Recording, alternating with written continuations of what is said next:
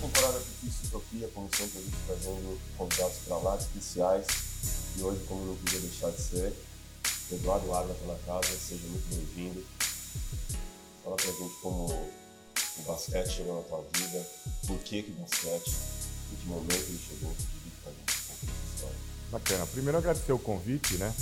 É, da Streetopia, sempre muito parceira, já tivemos algumas oportunidades juntos e pessoal que me, me trata muito bem, me trata com muito respeito, carinho e realmente é um prazer sempre que eles me convidam para participar de alguma atividade. É então, né? é, muito bacana.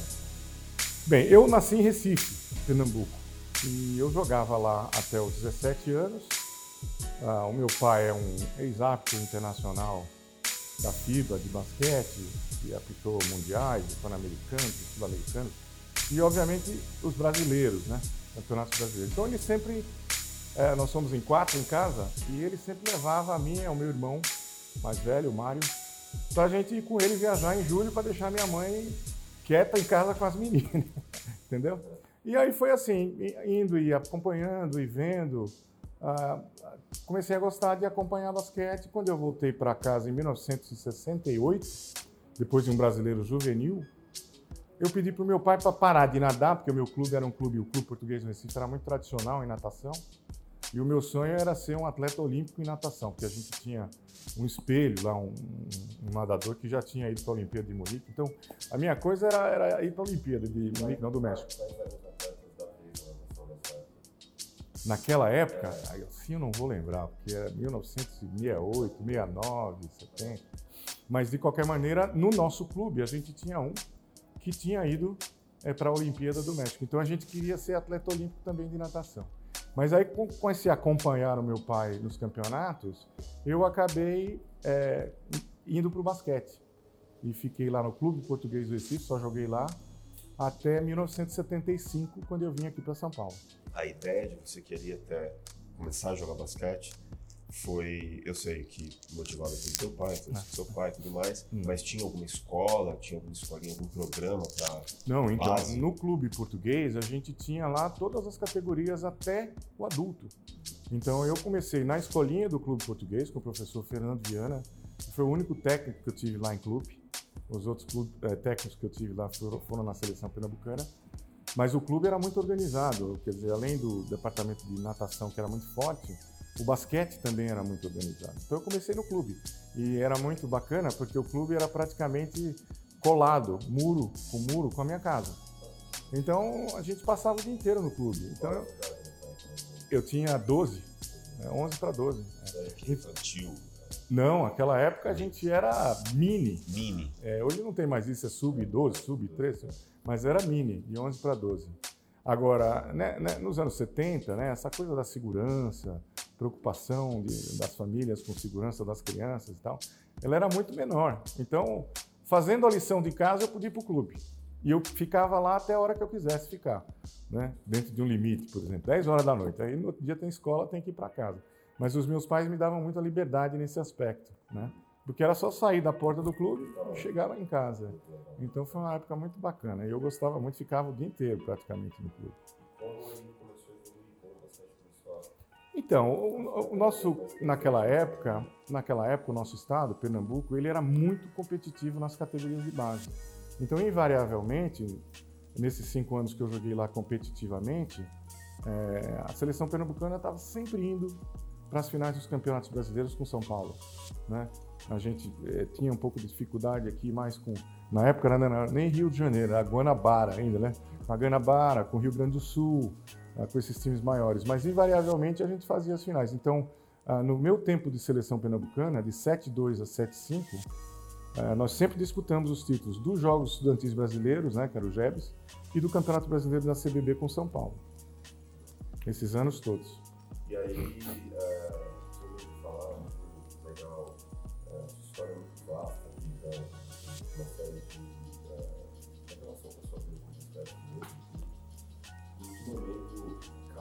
você ir para fora do Brasil estudar? Ou... Então, essa história é interessante porque ah, os meus pais, eles sempre foram muito exigentes com essa coisa acadêmica. Então, eu, eu poderia jogar quanta bola eu quisesse, agora se não estudasse... Então, quando eu vim para cá aos 17 para São Paulo, eh, era o meu terceiro ano colegial, eu tinha que entrar na faculdade de qualquer jeito, porque se eu não entrasse, eu ia voltar, entendeu? Eu ia voltar. Então, meu pai me fez fazer vestibular aqui em São Paulo, não o clube, mas ele tirou do bolso a passagem para ir fazer vestibular lá, em Recife, e voltar. Se eu não passasse aqui, ia para lá. Então, em 75, eu entrei na faculdade de Direito, do Mackenzie, aqui. E tinha que continuar estudando e me formar, porque se não formasse, já sabe. Quando eu estava no terceiro ano, terminei o terceiro ano, eu não gostava de direito. Mas eu por fiz, que direito? Eu fiz direito porque a minha mãe era advogada e eu gostava muito de ler. Eu. Ela falava, né? Você escreve muito bem, você gosta de ler, então você vai se dar bem. E ela, naquela época, eu já estava com 18, né? Quase, e, e já tinha ido para a seleção brasileira, já tinha sido campeão sul-americano, pan-americano, né? Então eu só queria saber de jogar bola. Então, se fosse direito, engenharia, astronomia, qualquer coisa servia. Contanto que eu entrasse na faculdade, né? Então, fiquei aqui esses cinco anos que eu fiquei no Sírio, né? É, fui levando a faculdade até me formar. Só que no Sírio, em 1976, é, começou a fazer um projeto de futuro para se tornar o melhor time do país, o melhor time da América Latina, para se tornar campeão do mundo. Entendeu? Então, é, trouxe. Já tinha o Marcel. Aí trouxe mais. O Marcelo Vitor tinha o Sayane também. Esses que eu estou falando para você, ó, esses que eu vou falar, são todos eles. Em algum momento, esses caras foram para a Olimpíada defender o Brasil. Então, já tinha o Dodge, capitão do time, o Sayane, o Marcel, chegou eu, 7-5. Depois 7-6 chegou o Marcelo Vitor. Depois 7-7 chegou o americano Larry Williams né, e o Marquinhos. Depois, final de 7-7 chegou o Oscar. Então, o time titular do Sírio era Oscar, Marcel, Marquinhos. Nesses anos 70 aí, de 7-5 até 7-9, 80, qualquer competição mundial que você fosse com a seleção brasileira, esses caras invariavelmente eram considerados ou entre os top 5 ou entre os top 10 do mundo. Era um baita time. Era um cara. baita time. Só que era assim, esses caras, é, é, é, nessa época, a gente não jogava contra a Sérvia, Croácia, Montenegro. Não, a gente jogava contra a Iugoslávia e não jogava, por exemplo, é, contra a Lituânia, não, jogava contra a, União Soviética. Então eram uns tremendos nos times. Então, no Campeonato Mundial das Filipinas, em 78, que foi o último bronze, a última medalha que o Brasil trouxe em basquete masculino, 1978, nas Filipinas. Ficamos atrás só de União Soviética e de Iugoslávia. Naquela época, os Estados Unidos mandavam os times meia-boca para os mundiais. Mas de qualquer maneira, estava Espanha, estava Itália, estava todo mundo forte. E nós ficamos em terceiro. Foi a última medalha que a gente trouxe em mundiais. Esses três caras ficaram, junto com um iugoslavo e um russo, um soviético, na seleção dos cinco melhores do, do- do campeonato.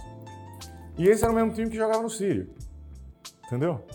Então, Sayane, Dodge, Marcelo Vido, Agra, Marquinhos, Oscar e Marcel. Sete. Todos esses sete caras foram olímpicos. Todos eles. Todos eles. Todos esses caras ganharam a última medalha, com exceção do Sayane e do Dodge, não. Mas os outros cinco ganharam a medalha de bronze, que a gente tem que é a última que chegou aqui no país. Então, para nós, para mim e para o Marcelo Vido, que jogávamos na mesma posição do Oscar e do Marcel, né? Jogávamos na mesma posição. Então a gente treinava todo dia com esses caras, jogava. O time era tão forte, tão forte, e ganhava de todo mundo, né? Que a gente era convocado para a seleção brasileira também.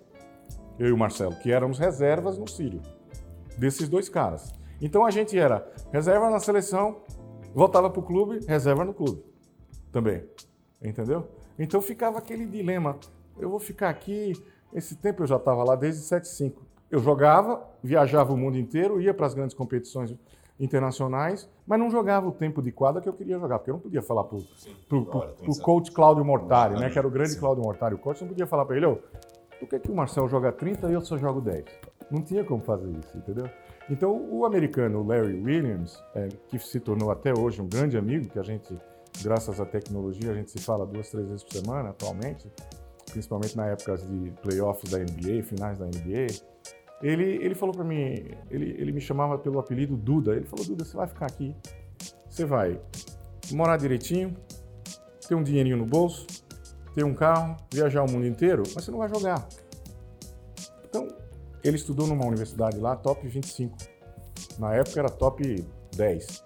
nos Estados Unidos. Qual universidade? Kansas State University. Não é aquela Kansas Jayhawks, não, era outra. Que na, naquela época era Kansas State que era a melhor.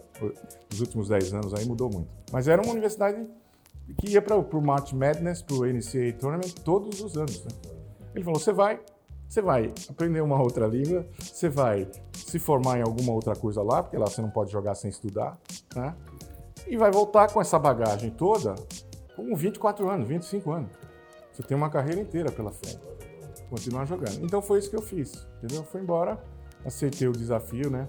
E lá você sabe que o, jogador universitário, ele não ganha dinheiro, né? Ele ganha bolsa de estudos, ele ganha moradia, ele ganha alimentação e mais nada, né? E eu acostumado aqui, solteiro, né, da seleção brasileira, do melhor clube do país, né? Ganhando um saláriozinho razoável, né? Tinha um carrinho, passeava, né? ganha, né? É? Então, eu estava numa situação muito confortável. Né? Eu estava tranquilo, porque é, eu, eu sempre fui um cara muito competitivo, eu não é, me satisfazia em ser reserva. Entendeu? Então eu ia sempre, todos os dias, para os treinos, cara, com a mentalidade de que, porra, eu tenho que, tenho que melhorar todo dia, senão eu vou ficar nessa reserva aqui para sempre. Chegando lá em Kansas, qual foi o curso que você escolheu? Educação física, porque eu tinha feito direito aqui, me formei em direito, nunca trabalhei com isso, e lá eu fiz educação física, e como eu estava no meio de esportes, né, eu achei que, que podia me ajudar mais para frente, né, e mais, a partir do segundo ano, eu fiz uma, uma, uma, uma escolha dupla, então eu, eu fazia educação física e letras juntos, né, Tá, e aí, é, Atlético. Ah. Como, como isso aconteceu? Quais foram os primeiros dias? Qual, lá, é, qual, como era difícil, seu convívio difícil, com é. os atletas? é porque, é assim, o desafio... você efetivamente É, conseguiu então. jogar? O, o desafio lá era o seguinte: aqui o, o time do Sírio e o basquete nacional, né, naquela época, essa coisa do ataque, como era, como é o futebol, tá- no passado todo mundo só queria saber de fazer gol e jogar bonito, etc. Lá eles tinham uma mentalidade de defesa. Então eu fui jogar para um técnico, Jack Hartman, que era um cara de estilo que gostava muito de defesa, sabe? E eu não sabia nada. Então eu tive que aprender e me adaptar a defender, né? Que é uma coisa que no futuro iria me, me ajudar bastante em termos de seleção brasileira. Então, é, a- a- essa adaptação, entendendo pouco inglês, falando muito menos, né? Então, o primeiro ano foi muito difícil, muito difícil. E ainda mais, eu saí daqui, lembra, para poder ir jogar lá, não foi? Sim. O Larry só me, esquece- me esque- só esqueceu, não esqueceu, acho que ele omitiu mesmo, de falar pra mim assim, ó, o cara que joga na sua posição lá é um cara chamado Rolando Blackman. É um cara que mais tarde viria a ser um All-Star na NBA, jogou 12 anos no Mavs, depois jogou no... Era um tremendo de um cara, ele foi titular do time olímpico americano que iria pra Moscou, que não foi pelo... Esse cara era o cara que eu fui competir no primeiro ano. O que, que aconteceu? Fiquei no banco de novo. Mas aí lá jogava mais, que eles rodam mais, etc, etc. Então, a minha adaptação lá no primeiro ano foi difícil por isso. Língua, a, o- a forma de jogar né, da, da equipe, que era uma coisa que você tinha que defender, senão você não jogava realmente. Né? E essa dificuldade de ter esse tremendo jogador na minha posição no meu primeiro ano. Então, meu primeiro ano lá foi duro para me adaptar. né? Mas teve é, algum tipo de conflito cultural? Então, cultural não, porque eu, eu me considero um cara muito fácil de adaptar, sabe, em todos os lugares. Então eu saí de uma cidade que nos anos 70, Recife era uma cidade pequena, sem violência, sem trânsito, etc. Vim para São Paulo, que quando eu cheguei aqui já era essa selva de pedra que continua sendo, que cada dia fica maior e pior, né? Então já foi uma adaptação que eu tive que fazer. Mas eu fiz. Essa cidade que eu fui morar lá, que se chama Manhattan, Kansas. Manhattan como Nova York. Eles chamam lá de Little Apple. Era uma cidade de 110 mil habitantes no meio do, do- no, no, no- no meio oeste lá, numa área de, de muita agricultura, muita fazenda. Quer dizer, então eu saí de uma cidade que era, ainda continua sendo, né, uma das maiores metrópoles do mundo, para morar numa cidade de 110 mil pessoas, que eu tinha que ir no correio mandar carta para casa. E não, você não tinha como se comunicar, né? não era época de internet, né? que hoje você entra lá no vídeo, fala com com o pai, com a mãe, nada disso. E costumes completamente diferentes, completamente diferentes. Né? Muito conservadora, eu já cheguei lá com um pouco mais de idade. Então, na época que eu cheguei lá, era o segundo mais velho da equipe. Eu já tinha 21 anos, né? Então, eu cheguei lá já era mais velho. Então, algumas responsabilidades, né? Mas foi muito legal, a experiência, assim, por ter aprendido outra língua, ter me formado. E lá a gente jogou com. Uh, o time era muito forte, nos três primeiros anos que eu fiquei, a gente estava entre os top 12 do país. Pois é. Hum. Em qual momento vocês começaram a disputar os campeonatos pela. Então, da NCAA, não. Quando eu cheguei, o time já tinha uma tradição muito grande. Já tinha feito. Então você chegou e já estava. Quando o Larry jogou lá, por uhum. exemplo, que foi cinco anos antes que eu, seis anos antes que eu, o time dele, o time, o time já era bom. Então o time tinha uma tradição muito grande de basquete. Esse técnico que a gente teve lá, o Jack Hartman, por exemplo, ele foi o primeiro técnico do Michael Jordan na seleção americana no Pan-Americano de Caracas, quando o Michael Jordan foi pela primeira vez. Ele era o head coach. Na Olimpíada de 84, que eu fui como jogador, ele era o assistente do Bob Knight. Entendeu? O assistente dele lá se chama Lon Kruger.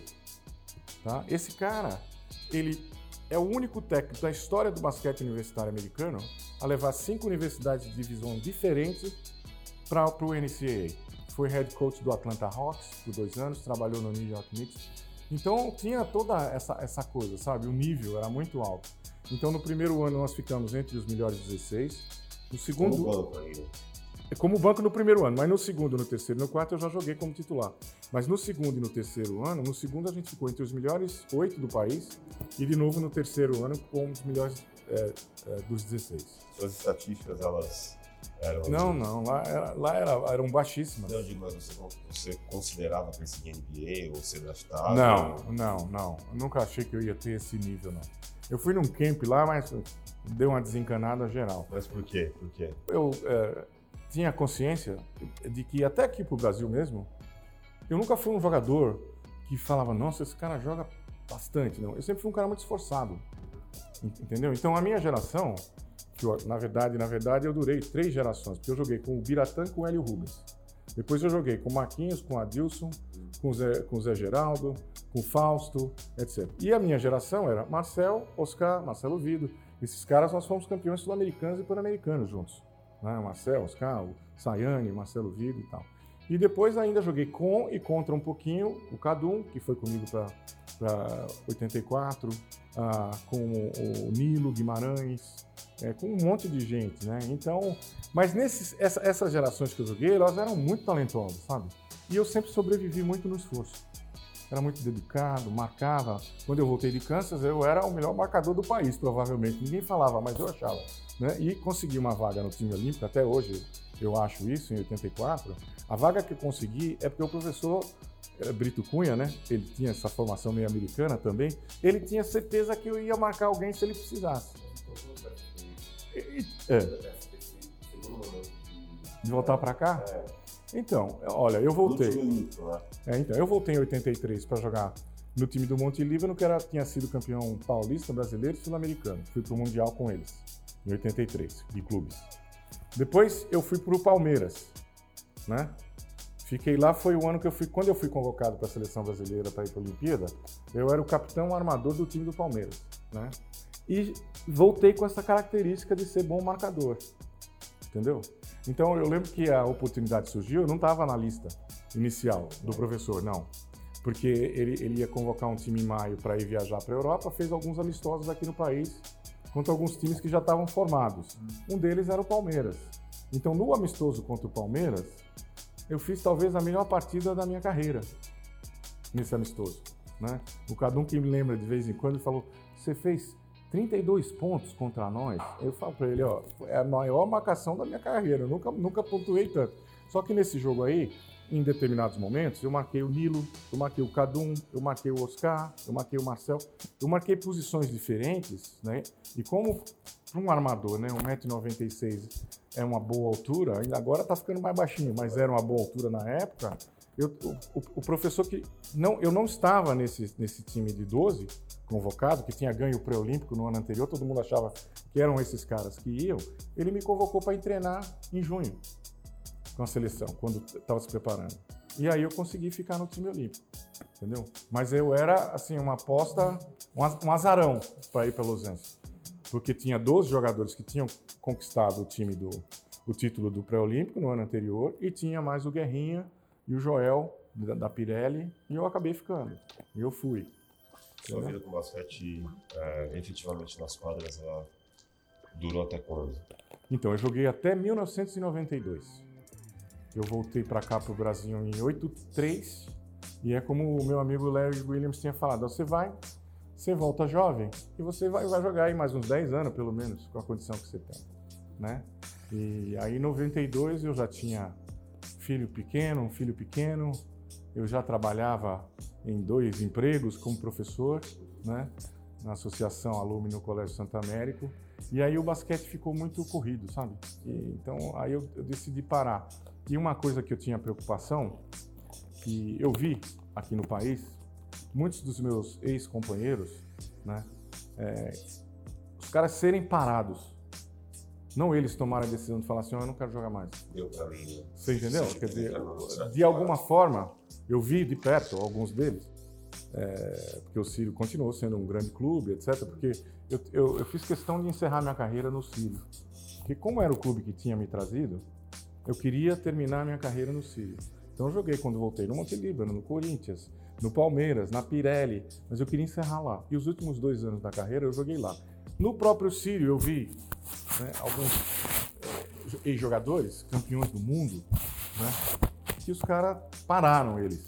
Não o cara falou assim, ó, eu não tô, não tô legal, eu quero parar, entendeu? Eu, eu tive a consciência, aos 34 tinha muita gente que achava que eu podia continuar jogando, que é, é, durante a minha carreira, durante a minha carreira, eu sempre tive uma forma física boa, entendeu? Então, é, eu, eu, sempre falava isso para mim, eu, eu, não, eu, não, vou querer que me parem, não, eu vou parar. E graças a Deus, nós fomos jogar um jogo em dezembro lá em Rio Claro, perto do Natal, e eu estava com saudade do meu filho, e na volta, no caminho, eu falei: amanhã eu vou, vou conversar com o meu técnico e vou falar para ele que eu não quero jogar mais. Eu tenho um contrato até abril. Larguei. Não falei para ninguém, falei para ele. Só quando os meninos voltaram depois do ano novo é que ele falou para todo mundo. Eu fui lá despedir, obviamente. Desse dia em diante, a sua relação com o basquete. Então, você com o basquete. É... Você sentiu. Teve um pesar hum nesse tchau, nessa despedida? Não. Ou foi super tranquilo? Cara, foi tranquilo ah. assim, porque foi uma coisa muito consciente. Quer dizer, eu já tinha uma outra profissão, né? Filho pequeno para cuidar, né? Então, os objetivos da vida mudaram, na verdade. Agora, se você me perguntar, você sentia falta? Porra, você sentia falta. Eu pegava o meu filho no carrinho, até postei uma, uma foto de TBT ontem é, no meu Instagram e no Facebook. Eu ia com ele, eu moro perto do parque do Ibirapuera, eu ia com o carrinho e o meu filho pequeno, que é a minha ex-esposa, mãe do Pedro, ela era comissária de bordo internacional. Então ela viajava muito. E às vezes sobrava, o Pedro ficava comigo o dia inteiro. Eu ia rachar no parque com algumas pessoas que eu acho que vocês já conversaram, não sei, o Mamute, o Jimmy. Eu ia rachar com esses caras. Eu postei uma foto aqui, tava eu, o Jacaré, o Jimmy e eu no meio e eles. Eles cuidavam do Pedro enquanto eu jogava. Então eu passava o sábado e o domingo de manhã rachando. Quando chegava a horinha dele de almoçar, a gente ia embora para casa. Mas enquanto dava, eu ficava por lá. E era muito legal. E aí, é, ia muito no Parque do Ibirapuera. Quando eu era profissional, eu gostava de ir no Parque do, do, do Ibirapuera. E eu conhecia esse pessoal assim, ó, quer dizer, pequeno nunca foram, mas é, novinhos, né? Entendeu? E até hoje a gente é, tá junto e sempre participa de eventos juntos. Né? Quando eles jogam, eles me chamam para ir ajudar lá e tal. É, como Sabe, coach. É. Tem uma coisa que eu admiro muito é, na sua trajetória que hum. É, tiveram ao longo da sua carreira três encontros com o esporte. O primeiro foi com o basquete de rua, que você uhum. acabou de falar, com, com o Ibirapuera. Uh, o segundo, mais tarde, eu queria muito que você dividisse conosco essa história, quando você teve a oportunidade de participar como técnico do time estritopeno, que é ah. 54. Então, isso foi muito legal, muito legal. E me surpreendeu muito, porque é, durante uma, uma época da minha vida que, que, eu achei que de alguma forma eu podia virar técnico de basquete. Aí eu fui técnico de categorias de base do Paulistano e do Sírio, durante seis anos, três, três anos em cada lugar. E eu gostava, etc. Mas chegou uma hora que eu precisava decidir entre a minha vida profissional, principalmente, e o basquete, porque o basquete era um extra eu ia dar treino de noite depois de trabalhar em dois empregos, entendeu? Então era muito sacrificante. E eu tive, eu tive que fazer essa opção aí e fiz. E em relação ao basquete, sempre foi tudo muito tranquilo no que diz respeito a tomar decisões. Aí surgiu esse convite do Diego Garcia, que eu fui pego completamente de surpresa, porque eu não tinha nunca mais trabalhado com isso. Eu, no, nos, nos, anos anteriores à Streetopia, eu só fui comentarista de basquete na TV, né? E aí, de repente, ele me convidou e eu falei, nossa senhora, falei com meu pai, falei com meu filho, falei, o que, que eu faço? Vou lá. Aí ele me falou a relação dos jogadores, que era o Leandrinho, o Chamel, o JP Batista, o Scott Machado, o Gu Basílio, o Dedé Stefanetti, todo mundo profissional. Eu falei, pô, o que, que eu vou fazer com esses caras lá? Né? E fiquei com medo e ao mesmo tempo eu achava, pô, pode ser que seja um desafio a mais, né? Que seja legal, né? E conviver com esses caras, porque eu convivia assistindo jogos dele na TV, ou no, nas quadras de basquete aqui que eu vou bastante. E aí fui, cara, e acabou. Foi pena que a gente não foi campeão, porque eu achei que o time tinha condições de ser. Ficou no segundo lugar, né? Ali, como, como bateu é, em você esse desafio? Como era é, você imerso a tanta coisa, aquele ecossistema muito vivo de basquete rolando, as pessoas, é, a cultura do jogo mesmo. Claro. E você ali é, fazendo uma coisa que era inesperada, mas que você é. em algum momento se viu fazendo, estava fazendo nas categorias de base e, e levou o time de Streetopia para as finais, cara. Como que foi isso? Como bateu Então, foi muito legal, porque o grupo era muito bom. Uhum. Primeiro, né, eles, quer dizer, você vai para uma cidade como Paris, né? Quer queira, quer não, você está lá para jogar um torneio, mas você tem os atrativos, a cidade, as saídas, etc, etc. Mas o, os meninos foram muito meninos, os jogadores foram muito responsáveis, sabe?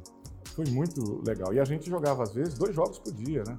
Tava no verão, calor, era desgastante, a gente já tinha alguns jogadores um pouco mais veteranos, né? O Chamel, o Leandrinho, o, o próprio JP, mas todos com uma condição muito grande, né? De, de profissionais, de atleticamente falando, né?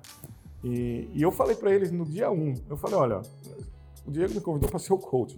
Eu não sou coach. Agora, eu tenho algumas ideias de como o jogo deve ser jogado. Então eu acredito que a gente deva jogar assim na defesa, assim no ataque, na transição, tá, tá, tá. E os caras compraram a ideia, entendeu?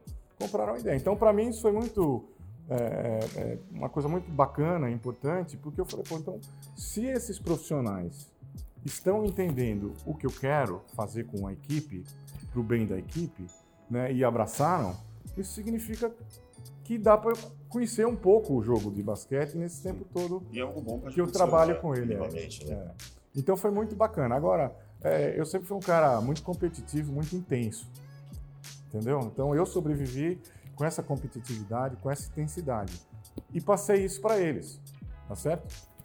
E acabou dando tudo certo, mas obviamente, né, é, alguma, em alguns momentos, né, eu devo ter errado.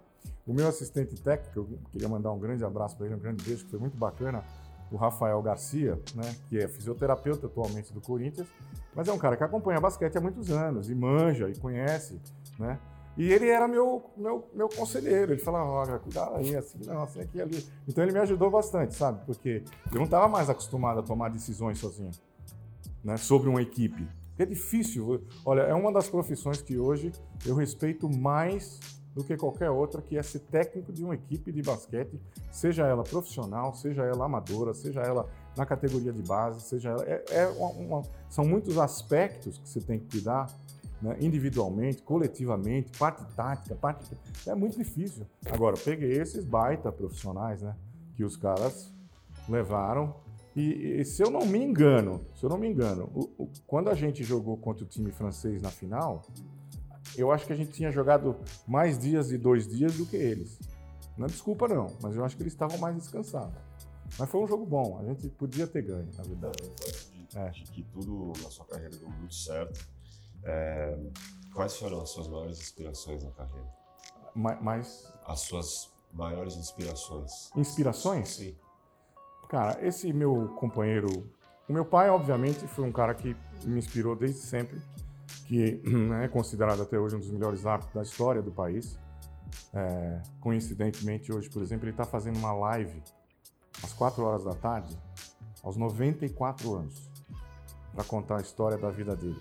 Para o museu, para o é, memorial de basquetebol de Ponta Grossa, né, que grandes jogadores aí têm feito aí para eles lá. Ele vai uma live aos 94 para falar da carreira dele. Ele foi a cinco mundiais, meu pai, dois pan-americanos. Né? Então, é, ele, ele sempre foi uma grande inspiração pela dedicação que ele tinha, né, pela capacidade de estar tá sempre estudando e estar tá sempre tentando melhorar. Né? Agora, um cara que foi uh, exemplar para mim na minha vida foi o Dodge, sabe, o Washington José. Ele era o capitão daquele time do Ciro campeão do mundo. Tá? Ele foi seleção brasileira, ele foi para a Olimpíada de Munique em 72, foi campeão pan-americano em Cali e era um cara que só jogou no Sport Clube City, não jogou em outro clube, só jogou lá. E quando eu cheguei, novinho, ele já era o capitão do time, né? E ele me colocou meio que embaixo da asa dele, sabe? Então, eh, me dava carona, me levava no fim de semana para casa dele para não ficar sozinho em apartamento, é, cuidou completamente. Então eu vi um cara que era, como jogador, né, um cara de muita qualidade, competitivo ao extremo, essa coisa da competitividade eu aprendi muito com ele, né? E, e, que era uma pessoa fantástica, grande pai de família. Quando eu cheguei aqui, ele, ele já tinha um filho, né? Engenheiro. Então esse cara para mim é uma inspiração, porque eu, eu, eu pensava sempre comigo olhando ele que eu gostaria de ter a mesma competitividade, a mesma dedicação que esse cara sempre teve, e eu gostaria de me transformar um pai de família, um homem, o caráter que esse cara tem. E até hoje nós somos muito próximos. Eu, desde 1990, sou sócio do Esporte Clube City, frequento o clube. Então esse cara foi uma inspiração muito grande. Muito grande. O Assete, ele sempre deu um jeito de estar próximo a você, né? Ele nunca por então, mais que você tenha se despedido dele, nunca... Aparece, é, aparece essas coisas. É um, é um amor que não, nunca foi embora, né? Porque você, você que, que jogou, que gosta, pode ser o cara que jogou profissionalmente, ou o cara que jogou no parque, ou o cara que joga no clube. Você vai sempre gostar de basquete. É, é, é impressionante. Eu não conheço ninguém que fala, ah, eu joguei basquete, não, desencanei, não quero mais não. Entendeu? Vocês têm um exemplo aqui bem próximo, né? Nós temos alguns. Alguns aqui. aí, bem próximozinho, né? Bem, bem próximo. Bem próximo. Olha o Rafa ali, já levantou a cabeça. Mas é isso mesmo. Então você não deixa de gostar, né, cara? E, e, e eu sempre acompanhei essa coisa aí. Eu estou há 16 anos na ESPN como comentarista. Essa é a terceira, o seu terceiro reencontro com o basquete. Como, como que isso aconteceu? Então, isso aí foi muito curioso, porque é, é, durante um bom tempo, durante um bom tempo, eu só fiquei acompanhando. Depois que eu larguei como técnico, né, eu fiquei uns, uns três anos só acompanhando o basquete universitário americano. Basquete da NBA tinha mais dificuldade, porque naquela época não tinha tanto streaming, né? Então a gente tinha que esperar e tal. E aí, eu trabalhei 30 anos aqui em São Paulo na Associação Alumni, tá? que é uma escola de inglês como segunda língua, só que eles tinham paralelamente um departamento de tradução e interpretação, que até hoje ainda é considerado um dos top do país. Tá? Mas era coisa lá dentro, mas só que separado, não tinha nada a ver com o departamento de inglês. Um belo dia, um, um, um dono de agência publicitária procurou a Alumni que eles tinham a conta da Reebok. Pode fazer jabá? Não, eu também não. Era, era da Reebok. E a Reebok foi a empresa de material esportivo que estava conectada com a, a NBA que mais trouxe técnicos, jogadores, pessoas do basquete da NBA para o Brasil. Eu não lembro exatamente em qual época foi, é. mas né, no meio dos anos 90, a Reebok ela trazia, fazia bastante evento. 93, 94, é. 95, 96.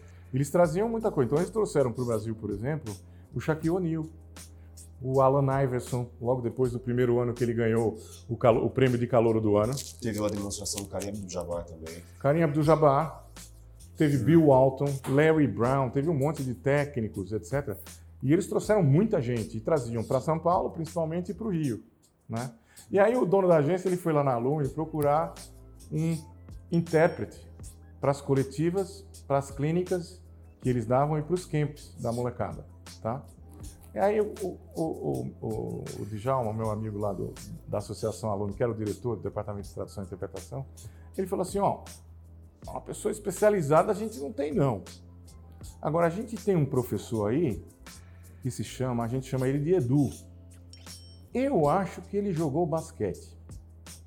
Porque eu sempre procurei desvincular, na minha carreira de professor de 35 anos, desvincular a imagem do atleta profissional com o professor. Eu não queria que as pessoas misturassem isso aí. Então eu nunca falei para ninguém lá no aluno, se você procurasse o Agra, você não ia encontrar nunca. Mas se você procurar o Edu, você ia encontrar o professor Edu, o teacher Edu. Entendeu? E aí ele falou para esse cara, não, acho que tem um, um, um rapaz aqui que ele, inclusive ele, o inglês dele vem é, da temporada que ele ficou jogando basquete lá no, nos Estados Unidos. É, mas ele é professor, ele não é do nosso departamento. Aí o cara falou, eu posso conhecer? Pode. Desci lá para conhecer o, o, o, dono da agência. O cara era sócio do Sírio. Era sócio do Sírio, o dono da agência. Falou, Jama, esse rapaz aqui, ele é campeão do mundo pelo Esporte Clube Ele, ele jogou na seleção brasileira. Ele deve conhecer um pouquinho de basquete. Aí comecei a trabalhar com essa agência como intérprete da Reebok. Então todos esses nomes que a gente mencionou aqui, o Iverson, o Bill Walton, Karim Abdul-Jabbar, Shaquille O'Neal, todos esses caras eu fui intérprete aqui no Brasil. E aí numa dessas coletivas, a do Shaquille O'Neal, lá no Clube Paineiras, tinha uma equipe da ESPN filmando né, a coletiva. E quando acabou, o produtor veio falar comigo e falou: Olha, tá, a gente está eh, é, precisando de um, de um comentarista a mais lá na NBA, porque vai aumentar o número de jogos. É, o, o, José Roberto Lux, né, o Zé Boquinha, grande amigo, que na época era técnico do time da Telemar, do Oscar, lá no Rio. Então tinha algumas transmissões que ele não conseguia voltar por causa dos jogos. Então eu entrei lá em 2005 para substituir o Zé Boquinha quando fosse preciso. Aí logo em seguida, em 2006, eles me contrataram e aumentou o número, né? E de lá para cá só aumentou o número de jogos. Então eu comecei como comentarista, porque eu fui fazer um teste lá na, na, na ESPN para ser é, comentarista. E tinha outros, é, outros é, candidatos né, também. Agora, como tinha, eu tinha a combinação do basquete e do inglês, aí eles decidiram me pegar. E tô lá, essa é a minha 16 temporada lá na ESPN. Bom, é. para a gente encerrar, se você pudesse é, descrever o basquete em uma só palavra. Amor. Porque é uma coisa que eu amo até hoje. Eu falo que é, é a, minha, a minha trajetória, né, a, a, minha paixão com que eu sempre fiz o esporte e vejo o esporte. Então eu definiria assim, ó, é o amor da minha vida, o basquete. Muito bom, muito obrigado. Obrigado a vocês pelo convite mais uma vez.